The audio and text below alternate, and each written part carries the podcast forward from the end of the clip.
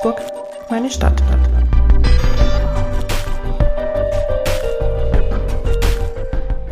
Herzlich willkommen zum Podcast Augsburg, meine Stadt. Hier stellen wir Menschen aus Augsburg vor, die was zu erzählen haben. Das können Prominente sein, müssen aber nicht. Wir möchten ihre Geschichten hören und erfahren, was sie bewegt. Heute bin ich zu Gast bei Dr. Simone Körner und sie ist Feuerwehrkommandantin der Freiwilligen Feuerwehr in Haunstetten. Und ja, wie ich glaube, die meisten von uns mitbekommen haben, haben wir ein Wochenende mit einem relativ heftigen Unwetter hinter uns, das vor allen Dingen auch den Süden Augsburgs erwischt hat, sowie das Umland, also Kissing, Königsbrunn, Bobingen. Und deswegen treffen wir uns heute hier im Süden von Augsburg. Frau Körner, wie haben Sie denn dieses Wochenende verbracht? Ja, ich habe dieses Wochenende natürlich überwiegend bei der Feuerwehr verbracht. Seit Samstagnachmittag waren wir im Einsatz. Der erste Einsatz für uns war schon vor dem Unwetter. Da ist vom letzten Donnerstag, da war ja das letzte Unwetter, noch ein Baum umgekippt. Der hat sich halt erst am Samstag dazu entschieden. Und dann kam das Unwetter mit Hagel, mit Sturm, mit starkem Regen. Und danach waren wir im Dauereinsatz bis Mitternacht. Hauenstetten hat es ja relativ heftig erwischt. Gerade dieser Hagel war, finde ich, schon außergewöhnlich. Haben Sie so einen Hagel in Hauenstetten schon mal erlebt? Ja, tatsächlich. Ich habe den schon mal erlebt. Mhm. Ich bin jetzt seit 30 Jahren bei der Feuerwehr und mein zweiter Einsatz bei der Feuerwehr vor 30 Jahren war auch so ein Hagelereignis. Mhm. Und auch damals, da hat es quasi nur den Süden betroffen, nur Hauenstetten. Und da waren wir auch die ganze Nacht und die folgenden Tage sogar noch im Einsatz. Da waren Fenster zerhagelt, Dächer zerhagelt, die Bäume sind umgeknickt. Also ganz analog zu diesem Wochenende.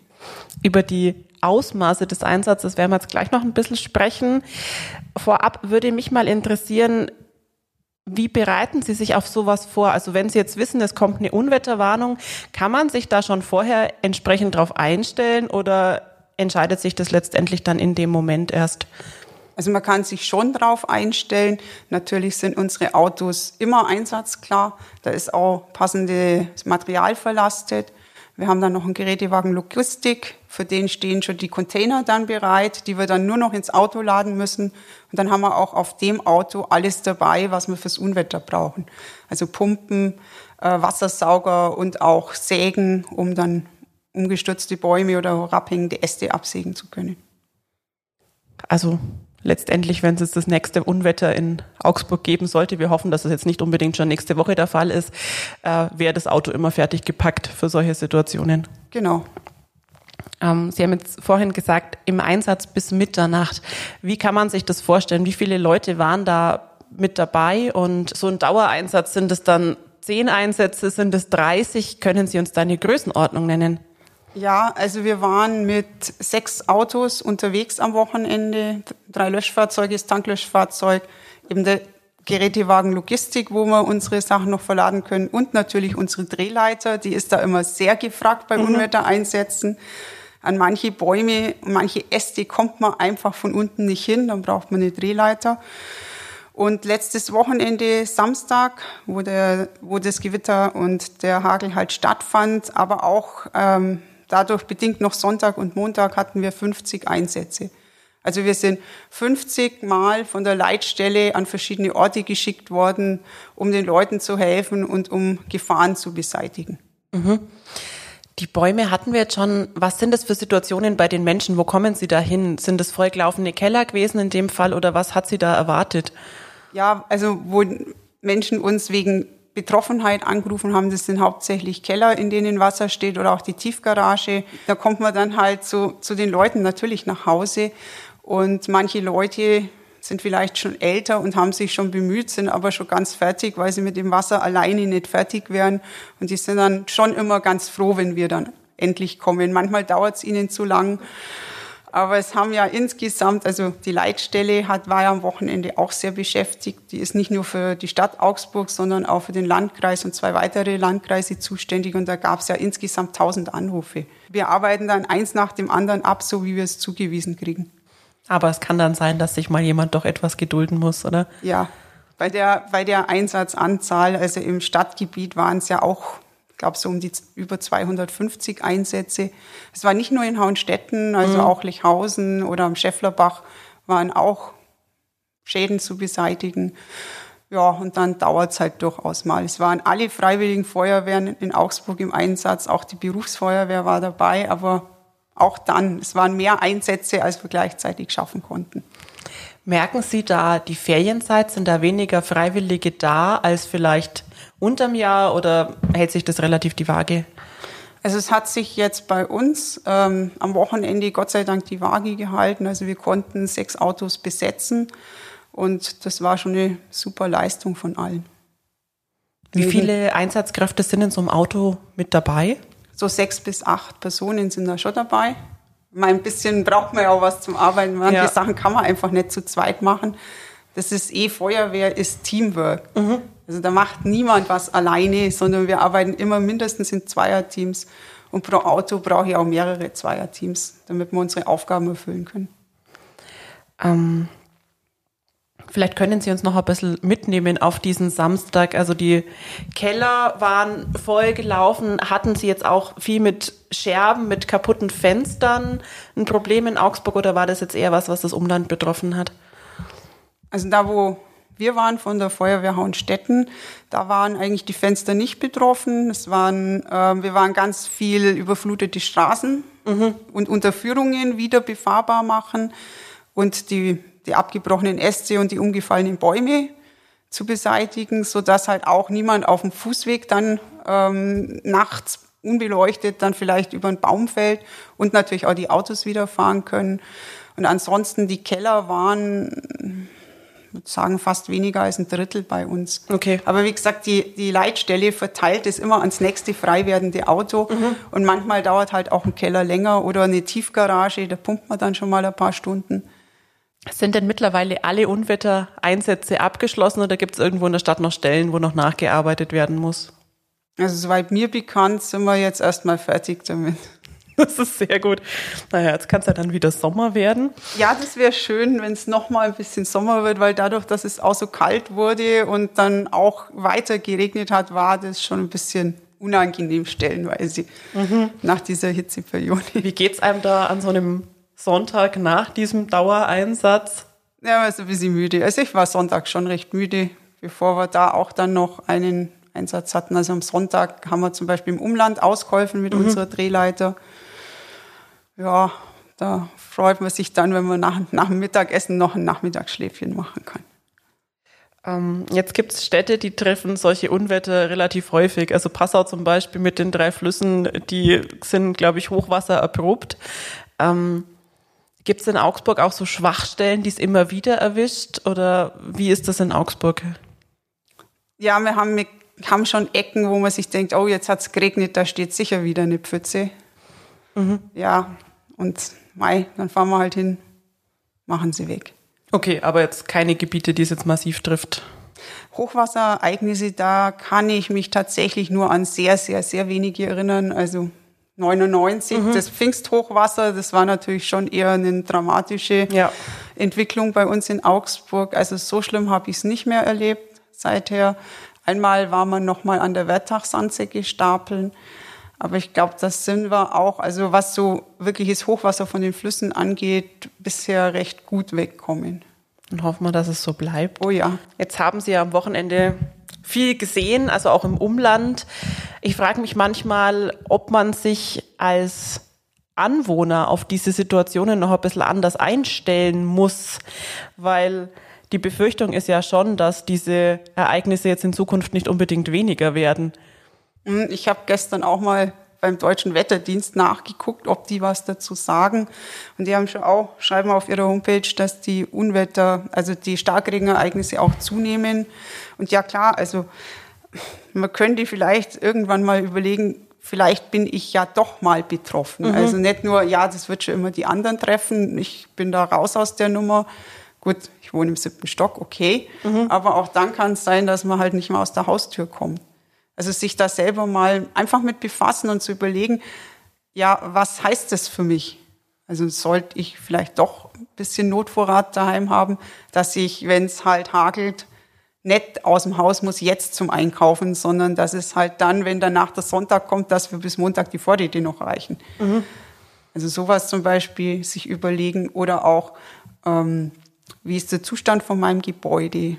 Mhm. Sollte ich vielleicht mich mal um den Kanal kümmern? Passt da alles? Und mir auch überlegen, was mache ich, wenn es mich jetzt draußen erwischt? Mhm. Also nicht draußen bleiben. Es war sehr unangenehm am Wochenende, mhm. sich wo runterflüchten, schauen, dass man irgendwo in einen Hauseingang kommt oder halt zum Beispiel, wenn man eh schon beim Einkaufen ist, dann muss man ja vielleicht nicht jetzt wieder zum Auto, sondern kann warten, bis der Hagel vorbei ist. Mhm. Was jetzt beim Hageln nach diesem Wochenende wirklich von einigen Menschen gehört habe, ist, dass die mit dem Auto unterwegs waren und nicht so richtig wussten, wie sie sich richtig verhalten sollen. Also die dann schon versucht haben, sich vielleicht noch wo unterzustellen. Aber bleibe ich dann da im Auto sitzen oder sollte ich besser aussteigen? Weil wenn mir jetzt die Glasscheibe zerbricht im Hagel, was ist denn da gefährlicher? Mei, das kommt auf die Umstände jeweils an. Wenn ich die Möglichkeit habe, mich noch mit dem Auto wo unterzustellen, dann sollte ich das natürlich nehmen, weil ähm, dann bleibt auch das Auto heil. Mhm. Klar, freut man sich auch. Ansonsten ist halt die Frage, wenn um aus dem Auto sicher wohin zu kommen, was ist größer? Das Risiko, dass im Auto die Scheibe kaputt geht oder dass ich auf dem Weg zu meinem sicheren Stelle, dass mir da noch was passiert. Mhm. Das wird, man, wird jeder im Einzelfall entscheiden müssen. Also ich saß tatsächlich auch am Samstag während des Hagels in einem Auto. Mhm. Unangenehm, oder? Unangenehm, ja. Also die Scheiben blieben ganz, mhm. aber es ist schon ein sehr mulmiges Gefühl, wenn die Hagelkörner aufs Dach prasseln. Das ist auch sehr, sehr laut. Man kann sich eigentlich nicht mehr mit dem neben einem Sitzenden unterhalten. Und die Scheiben vibrieren und man denkt sich, bricht sie, bricht sie nicht. Das ist ein sehr leicht gruseliges Gefühl. Ich glaube, das kennt jeder, der schon mal bei Starkregen im Auto war und weiß, wie laut es da schon sein kann. Mhm. Und so ein Hagel ist ja dann doch nochmal eine ganz andere Hausnummer. Ja. Es gibt natürlich auch viele Menschen mit großen Kellern bei uns. Also sei es mal in der Wohnung nur ein Kellerabteil, aber auch in Einfamilienhäusern haben ja viele Menschen einen Keller. Haben Sie da vielleicht auch einen Rat? Wie gehe ich jetzt mit solchen Situationen um? Weil es kann ja dann doch immer mal wieder sein, bei Starkregen, bei Hagel, dass eben diese Keller volllaufen. Ja, im Prinzip wäre es gut, wenn man sich einfach mal über die Möglichkeiten, die es gibt, informiert. Also gibt es auch viele Quellen. Es gibt zum Beispiel eine Broschüre vom Bundesamt für Bevölkerungsschutz und Katastrophenhilfe oder auch, ich denke, auch mal beim Versicherer nachschauen. Da gibt es eigentlich ganz viele Möglichkeiten und da muss man halt prüfen, was für einen zu Hause geht. Also zum Beispiel, ob man Lichtschächte, ob man die vielleicht außen erhöhen kann, dass mhm. es nicht reinläuft oder sich auch über Rückschlagklappen schlau machen. Und dann überlegen, ist das was, was für mein Haus in Frage kommt.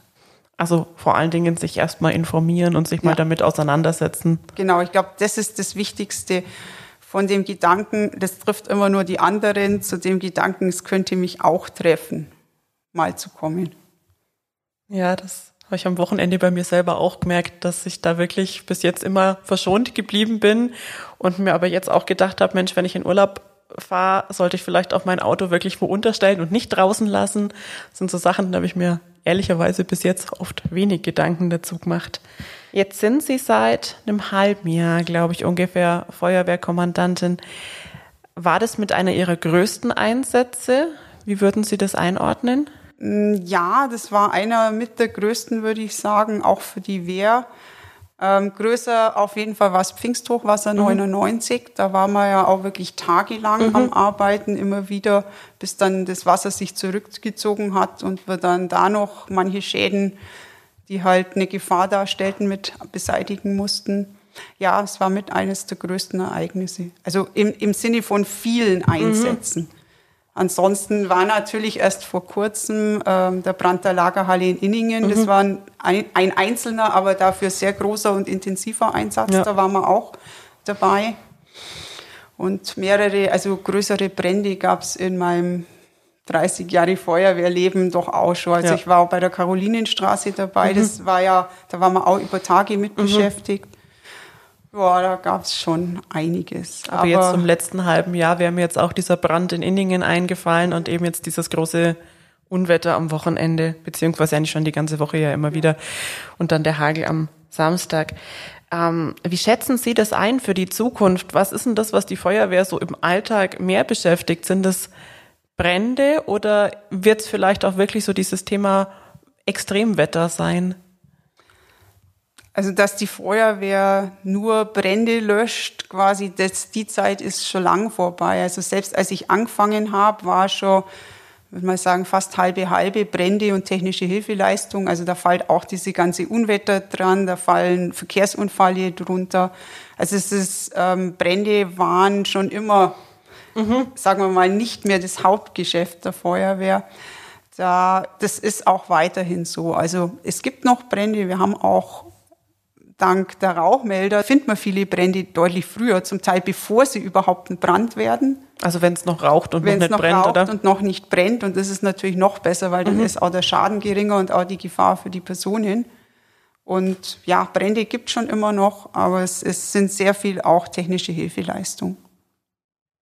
Was ich mich manchmal frage, ist so dieses Thema Brandschutz, das ich glaube, jeder, der mal irgendwie sich mit einer Immobilie auseinandergesetzt hat oder auch sonst, auch wenn man in einer Mietwohnung wohnt, weiß man, man muss diesen Rauchmelder haben und der Vermieter muss den da reinmachen. Da wird ja sehr viel rein investiert, ähm, auch in Brandschutztüren und so weiter.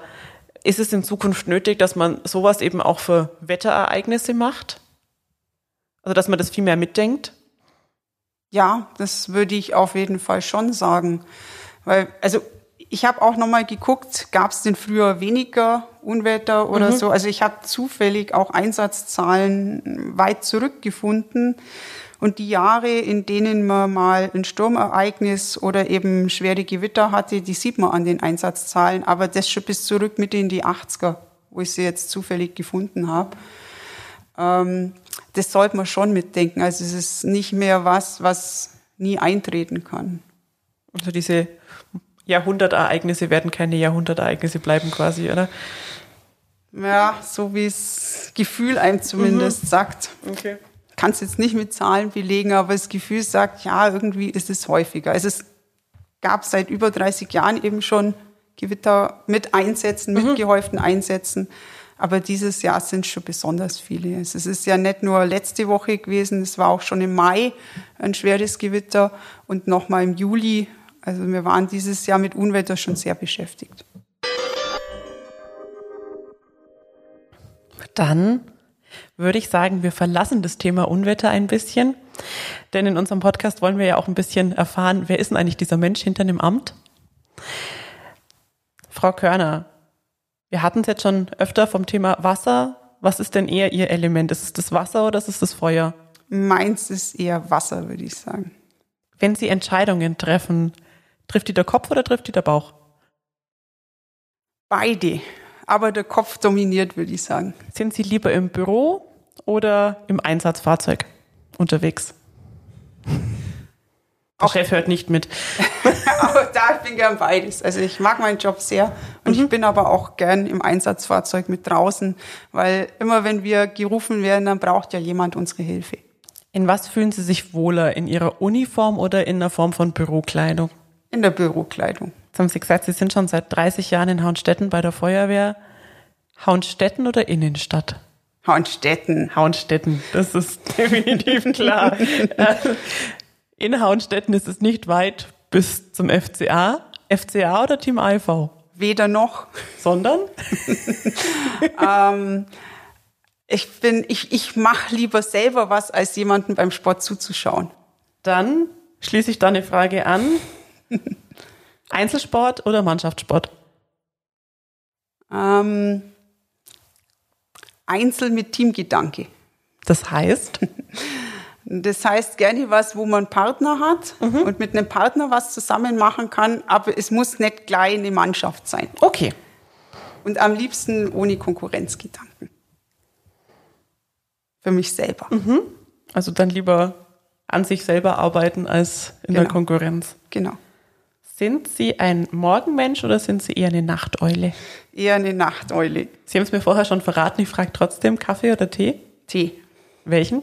Schwarzen mit Milch. Wie die Engländer. Wie die Engländer, okay.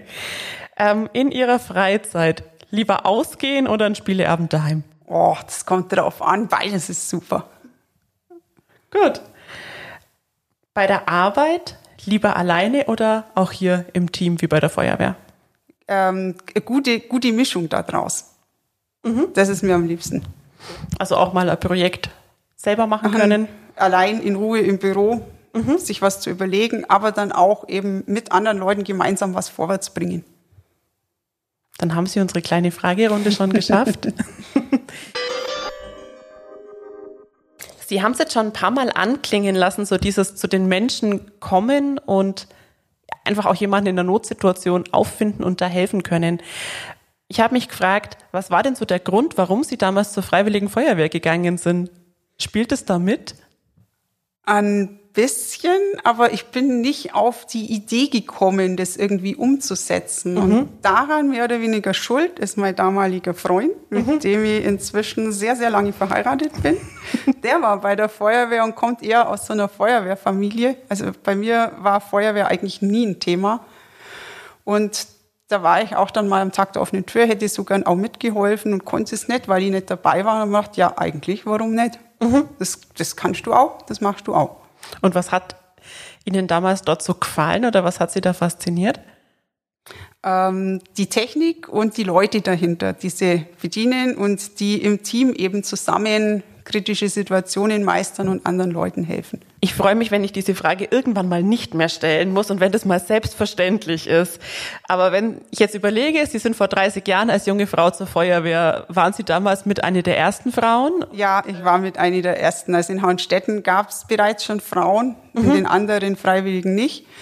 Und ich war die vierte Frau, die dazukommen ist. Und inzwischen muss ich sagen, bin ich sehr froh, dass sich das geändert hat. Also wir haben einen, einen starken Frauenanteil. Also wir haben 20 Prozent Frauen bei uns in der mhm. Wehr. Und wir sind heute auch nicht mehr wegzudenken. Und ich finde aber das Schöne, was sich, ja, man hat am Anfang sich seinen Stand erarbeiten müssen, aber das müssen die Männer auch. Und das Schöne ist, dass bei uns eigentlich es egal ist, ob man Mann oder Frau ist. Hauptsache, man ist ein toller Mensch und ein super Kamerad, auf den man sich verlassen kann. Mhm. Was zeichnet denn gute Feuerwehrleute aus?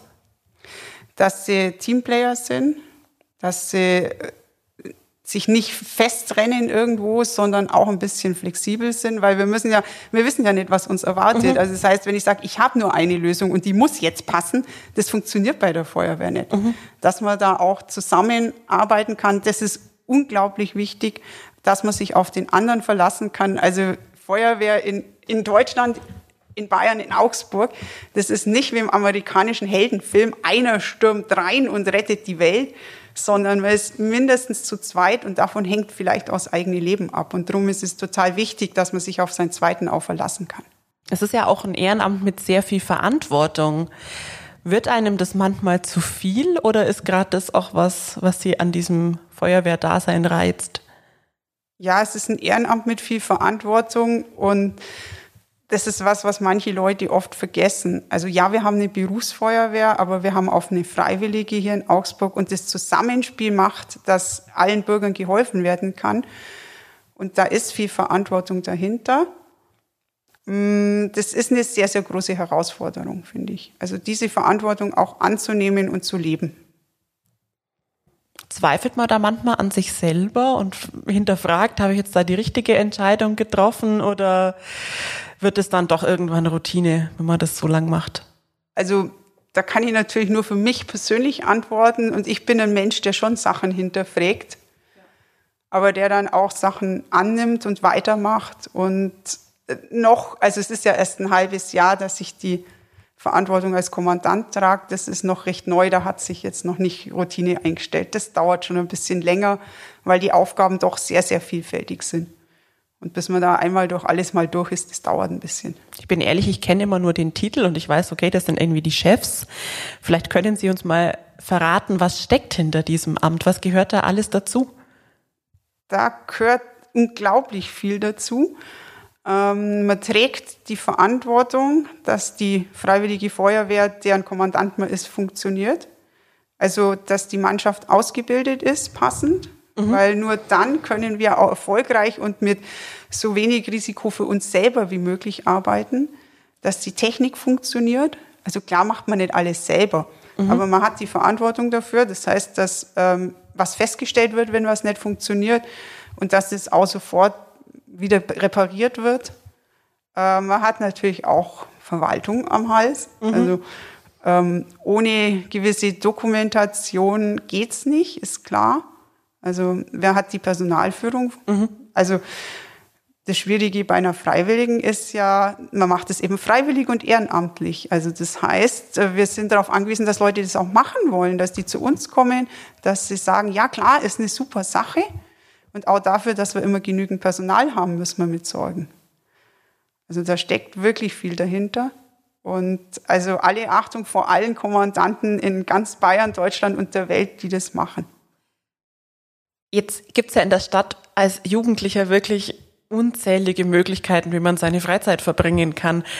Gerade auf dem Land, je kleiner ein Ort ist, desto eher gehen, also desto weniger Angebot gibt und dann gibt es vielleicht die Feuerwehr, gibt es Fußball und dann gibt es noch eine Musikkapelle und Schluss. In Augsburg ist ja die Lage eine ganz andere. Merken Sie das oder ist der Zulauf zur Feuerwehr nach wie vor groß? Also wir merken schon, dass es sehr viele andere Möglichkeiten gibt, sich zu engagieren und auch welche, wo man eben vielleicht auch nicht so viel Verantwortung hat oder haben muss. Ähm, es braucht schon immer ständig Arbeit, mhm. aber noch finden wir genügend Nachwuchs, der kommen will, wobei wir jetzt langsam anfangen, die Corona-Jahre zu merken. Da war, da war es halt fast nicht möglich anzufangen. Mhm. Und ähm, andere Leute haben auch festgestellt, dass es halt noch was anderes zu tun gibt. Und insofern, ja, dürfen wir halt auch nicht nachlassen, auch für die Mitarbeiter in der Feuerwehr zu werben. Mhm. Wo setzen Sie da an? Mm, wir hatten jetzt dieses Jahr erst einen Tag der offenen Tür. Mhm. Der kam super an bei allen Leuten, waren auch viele da. Und da haben wir auch im Nachgang schon ein paar Leute gehabt, die gesagt haben, ja, Leute, ich möchte bei euch mitmachen. Und auch ähm, über Homepage, ja klar, ähm, auch Mundpropaganda. Also nach dem Motto, hey, ich war, bin jetzt bei der Feuerwehr, willst nicht auch dazu mhm. kommen? Ab welchem Alter kann man denn einsteigen? Also man kann so ab 12, 14 Jahren einsteigen. In manchen freiwilligen Feuerwehren in Augsburg gibt es auch eine Kinderfeuerwehr, da kann man dann schon als kleiner Zwerg mhm. sozusagen mhm. mitmachen. Also dann, wenn eigentlich die Feuerwehrbegeisterung am größten ist, genau. oder? Genau. Okay. Wenn alle noch Feuerwehrmann Sam gucken. okay. Ähm, wie sind Sie denn an dieses Amt des Kommandanten gekommen? Ja, also Kommandant ist ja was, das weiß vielleicht auch nicht jeder. Der wird aus, der, aus quasi den eigenen Reihen, aus den Aktiven gewählt. Mhm. Und da ist man auch nur eine gewisse Zeit. Also so, das ist wie im Stadtrat oder so, das ist eine, also auf sechs Jahre. Mhm. Und dann muss man neu wählen. Und bei uns standen Wahlen an. Und naja, man braucht auch Kandidaten. Und haben wir gedacht, naja, warum auch nicht? War das dann so, dass Sie von sich aus gesagt haben, Mensch, ich probiere das? Oder hat Sie da jemand ein bisschen hingeschubst und gesagt, Mensch, Sie sind doch schon immer so engagiert? Wäre das nicht was? Hm, es war Mischung aus beiden. Also dass man sich, also dass ich mir überlegt habe, hm, könnte ich das machen und auch daraus ähm, dass, mir dass Leute auch gesagt haben, hey, das könntest doch du machen. Mhm. Also war eine Mischung aus beiden. Aber schon so auch von, von Ihnen selber raus, weil manchmal ähm, hat man das, finde ich, selber gar nicht so auf dem Schirm, dass man dann eine Leitung übernehmen könnte, oder? Ich hatte es auch erst gar nicht so auf dem Schirm, tatsächlich. Aber, Aber dann weißt du, die Überlegungen, ja, Mai. Jetzt sind Sie momentan in Augsburg die einzige Frau in so einem Amt. Hoffen Sie, dass sich das ändert? Ja, eigentlich schon, weil für mich wäre es schön, wenn es einfach normal wäre, dass man nicht fragt, macht den Job ein Mann oder eine Frau, ohne Frau was Besonderes, sondern dass es einfach vollkommen normal ist. Dass, mhm. es, dass einfach nur der Mensch gesehen wird und dass es eigentlich keine Rolle spielt, ob man Mann und Frau ja. was anderes ist ich wünsche mir auch, dass wir irgendwann dahin kommen. Ich habe es ja vorher gesagt, ich freue mich, wenn ich diese Fragen irgendwann mal nicht mehr stellen mhm. muss. Und wenn es einfach selbstverständlich ist, momentan sind wir da leider noch nicht. Gibt es vielleicht was, was Sie jungen Frauen bei der Feuerwehr da auch mitgeben wollen? Ja, im Prinzip nicht zu viel zweifeln. Ich glaube, das ist eine Eigenschaft, die eher Frauen haben. Nicht zu viel zweifeln, einfach machen und lasst euch nicht beirren. Das klingt doch gut. Wenn man so ein Amt annimmt, finde ich, dann macht man sich ja oft auch Gedanken, wie, also wo will ich da meine Schwerpunkte setzen? Was ist mir persönlich besonders wichtig? Mhm. Haben Sie sowas auch? Ja, da ist Corona daran schuld, mehr oder weniger, weil durch Corona, das hat im Prinzip unser komplettes ähm, soziales Leben bei der Feuerwehr ähm, ruiniert. Eingestellt mussten wir ja. Und das ist aber ein wichtiger Punkt auch, weil nur wenn ich mit meinen Kameraden zusammen bin, wenn wir zusammen was machen, dann weiß ich auch, auf wen ich mich verlassen kann und dass ich mich auf die Leute verlassen kann. Und das musste man komplett einstellen und das jetzt erstmal wieder zu beleben, so dass wir wieder zu der Feuerwehr werden können, die wir vor Corona waren, mit den ganzen sozialen ähm, Kontakten, die wir dann, die wir immer gepflegt haben, mit dem, dass man halt nach dem Einsatz noch zusammensetzen und ratschen kann, was ja manchmal auch wirklich wichtig ist, je nach wie der Einsatz war, dass das jetzt wieder in Gang kommt. Also mhm. das ist jetzt also so diese Gemeinschaft wieder stärken. Ja. Diese Einsätze, die man eben nicht so schnell aus dem Kopf kriegt, was gibt's da für Mechanismen, dass man dann trotzdem beim nächsten Mal wieder genauso dabei sein kann? Da ist es wichtig, dass man in dem Fall auch eine Einsatznachbesprechung macht. Und inzwischen, also das ist was, was sich zum Beispiel in 30 Jahren auch verändert hat. Also es ist nicht mehr der, ich bin hier der harte Feuerwehrmann, an mich kommt nichts ran. Mhm. Also die Einstellung ist Gott sei Dank schon geändert. Ähm, das hilft viel, erstmal mit den Kameraden hinterher drüber zu reden, vielleicht auch mit dem, wo man direkt im Einsatz war und man kann auch dann weitere, auch psychosoziale Hilfe in Anspruch nehmen als Einsatzkräfte, wenn man es braucht. Also da gibt es genügend Angebote inzwischen, auch für uns. Mhm. Sie haben vorhin gesagt, Sie sind über Ihren Mann damals oder Ihren damaligen Freund zur Feuerwehr gekommen. Wenn man jetzt so das gleiche Hobby hat, nimmt man das auch manchmal mit nach Hause? Ja, dass man dann, dass sich dann wirklich ständig alles um die Feuerwehr dreht? Ähm, ja, klar nimmt man auch was mit nach Hause ähm, Einsätze, wie es gelaufen ist oder was man noch zu tun hat. Ähm, jetzt gerade als Kommandant, klar, da habe ich halt auch, ich mache Teile der Arbeit von zu Hause. Aber es ist ja eben schön, weil ich dadurch auch mehr Verständnis habe mhm. von meinem Mann. Auch weil er auch weiß, was es heißt. Er ist eben schon seit, seit über 40 Jahren bei der Feuerwehr, der ist mit 14 dazu und der weiß auch genau, was das alles heißt. Und dann ist es schön, da eben auch ein gemeinsames Verständnis von zu haben. Also es klingt jetzt auch so, als wäre das nicht zu viel Feuerwehr zu Hause, sondern nee, es gibt ein guter Austausch. Trotzdem dann. noch was anderes. ein bisschen was anderes gibt es trotzdem ja. noch. Jetzt haben Sie einen Beruf, haben ein sehr forderndes Ehrenamt. Gibt es dann noch sowas wie einen Ausgleich, den Sie für sich finden, oder gleicht das eine das andere aus? Ähm, ja, es, es gleicht sich schon ein bisschen aus und ich ähm, ich habe noch eine sportliche Betätigung. Okay, okay. Also nochmal nochmal was. Was anderes, dann, wo man den Kopf vielleicht ein genau, bisschen freikriegen kann. Genau. Ich habe es vorab gesagt, Sie haben auch einen Doktortitel, Sie sind promovierte Physikerin. Genau. Also auch da wirklich vorne mit dabei. Aber eine leitende Position dann. Sind Sie ein ehrgeiziger Mensch? Ja, würde ich schon so sagen. Also ich will das, was ich mache, will ich auch wirklich gut machen. Also eher so ein bisschen nach dem Motto ganz oder gar nicht. Okay. Also ist das dann auch das, was Sie so ein bisschen antreibt, wenn Sie mhm. was anfangen, dann? Ja, dann will ich es auch gescheit machen. Und ansonsten gibt es halt auch manchmal die Entscheidung, dass man nicht alles machen kann, was man gerne machen möchte, ob man sich auf weniger fokussieren muss. Ja, und halt noch mehr Hobbys einfach keine Zeit mehr haben. Und dann lieber auf das konzentrieren. Genau, was mhm. man macht und das gescheit. Ähm, eine letzte Frage zu diesem Männer-Frauen-Thema hätte ich noch. Die würde ich gerne noch loswerden und dann hoffe ich, dass wir das abschließen können. beerdigen können, das ja. Männer-Frauen-Thema. Genau, mir ist nämlich bei der Recherche aufgefallen, dass wir auf der gleichen Schule waren. Das war damals noch eine mhm. Mädchenschule. Ähm, ich habe manchmal so diesen Eindruck, dass für mich dieses Männer-Frauen-Thema eigentlich ganz lang gar keine Rolle gespielt hat, weil es war nicht so, dass dann die Jungs in Physik besser waren, weil es waren halt keine da. Ähm, Sie nicken. Ja. Für mich Kennen Sie das so. auch? Ja. Ja. Ja, also ich habe es in der Hinsicht nicht bereut, auf einer Mädchenschule gewesen zu sein, auch wenn es halt dann von den Freunden aus der gemischten Schule, ja, ihr habt ja keine Ahnung und sonst mhm. was. Ah, Mädchenklassen haben schon ihre eigene Dynamik Das ist so, ja, absolut. und ich fand es dann so im Nachhinein schon ganz gut. Also man hat diese Polarität, äh, gerade in den naturwissenschaftlichen Fächern, die gibt's halt nicht. Weil es gibt nur Mädchen. Ja. Also man hat weder das, ja, aber du wirst ja bevorzugt, weil du ein Mädchen bist, oder Mädchen können das nicht, das gibt's halt nicht. Und man ist so gut, wie man ist. Mhm. Und ich finde, das stärkt dann auch ähm, hinterher. Also ich habe ja dann von der Mädchenwelt sozusagen gleich auch mit dem Physikstudium und der Feuerwehr in die Männerwelt gewechselt. Ja. Ähm, ja, aber dann nach dem Motto, ja, schön, warum soll ich das nicht können? Bisher hat's auch funktioniert. Mhm. Kann ich auch. Also und das war bei Ihnen auch schon immer so, dass das, dieses Selbstverständnis einfach da war, ja, oder? Ja. Und hat bis jetzt ganz gut funktioniert, würde ich mal sagen. Ich glaube auch.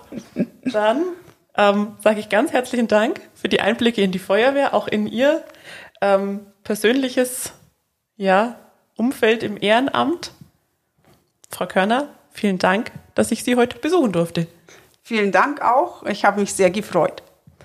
So, bevor ich mich jetzt verabschiede, darf ich darauf hinweisen, dass wir eine kleine Sommerpause einlegen und dann am 20. September wieder für euch da sind und dann live. Bei uns ist zu Gast Markus Keller vom AEV und ihr könnt dabei sein im AZ-Store in der Maxstraße. Sobald es da weitere Informationen gibt und ihr erfahren könnt, wo es die Tickets gibt, verlinken wir euch das natürlich hier in den Show Notes und ihr erfahrt es natürlich auch auf unserer Homepage augsburger-allgemeine.de, auf Facebook und auf Instagram. Einen schönen Restsommer.